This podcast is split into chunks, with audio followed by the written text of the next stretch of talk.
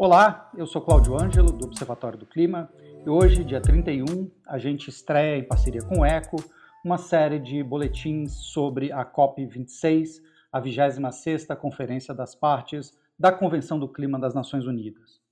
Essa conferência, que começa hoje na Escócia, é provavelmente o encontro internacional sobre meio ambiente e desenvolvimento mais importante desde a COP21 em Paris né, os 195 países, mais a União Europeia, reunidos a partir de hoje em Glasgow, têm a tarefa inglória de fechar a regulamentação do Acordo do Clima de Paris, adotado em 2015, entrou em vigor em 2016, mas ainda tem, para que possa realmente ser operacional, algumas coisas, alguns detalhes finais a resolver na sua regulamentação.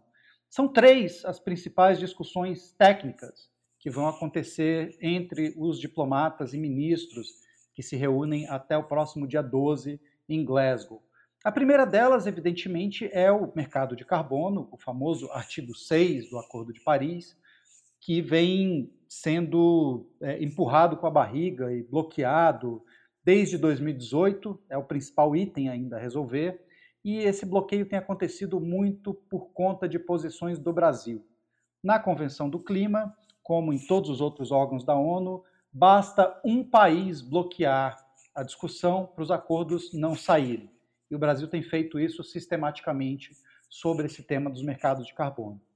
Um outro ponto importante de regulamentação que vai precisar ser resolvido em Glasgow é o chamado marco temporal comum, os marcos temporais comuns, que são as definições do prazo de execução das metas climáticas dos países.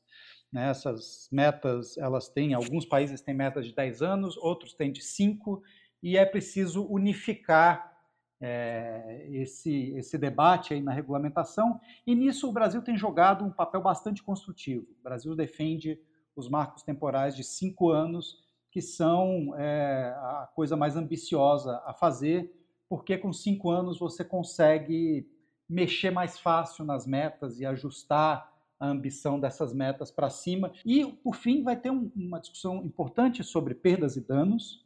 que é como é que os países ricos é, vão compensar os países em desenvolvimento por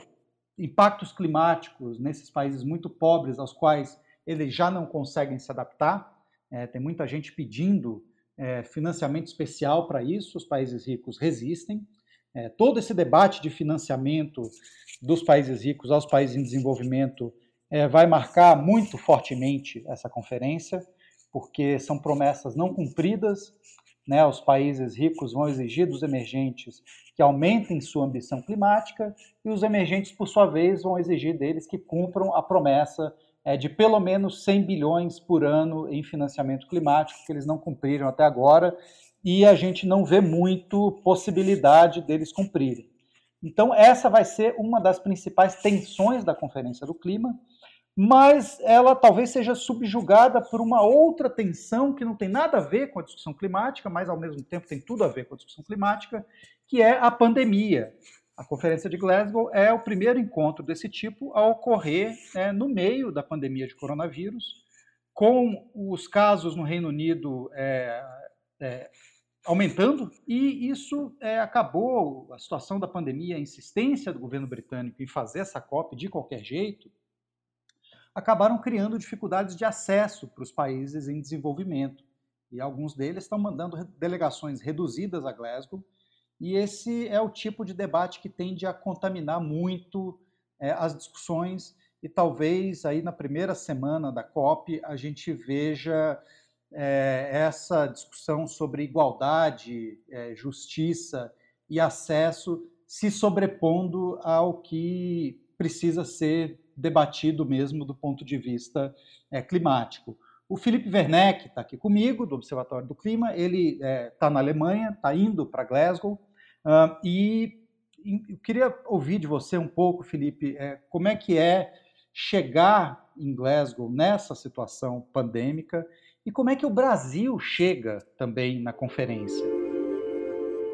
O Brasil, depois de três anos aí de, de desmonte né, de toda a fiscalização, enfim, da, das normas ambientais, é, de ter levado o desmatamento para 10 mil quilômetros quadrados por ano na Amazônia, enfim, uma taxa que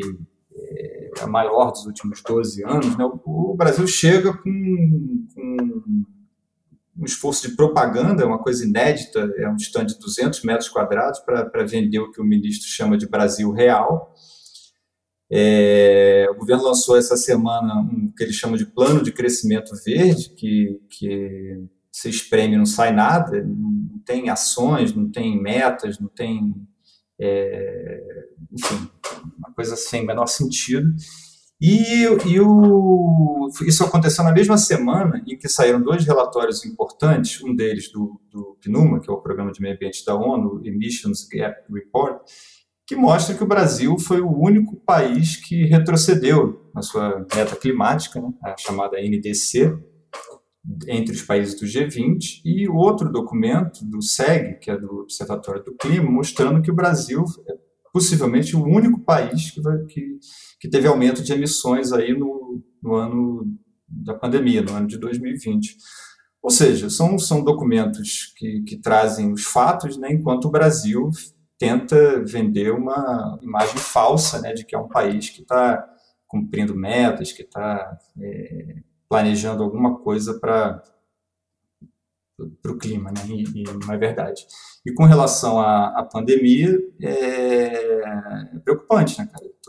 Imagina, qualquer pessoa que, tá, que esteja indo para Glasgow hoje, eu acho que a principal preocupação é essa, né, com a saúde de cada um e também da questão da desigualdade, né, que os países vão ter, vão ter oportunidades, estão tendo, né, oportunidades diferentes para para chegar e participar da conferência. A gente vai seguir conversando aqui é, diariamente é, e você ouve essas conversas no site do Eco e no seu agregador de podcasts preferido. E até amanhã.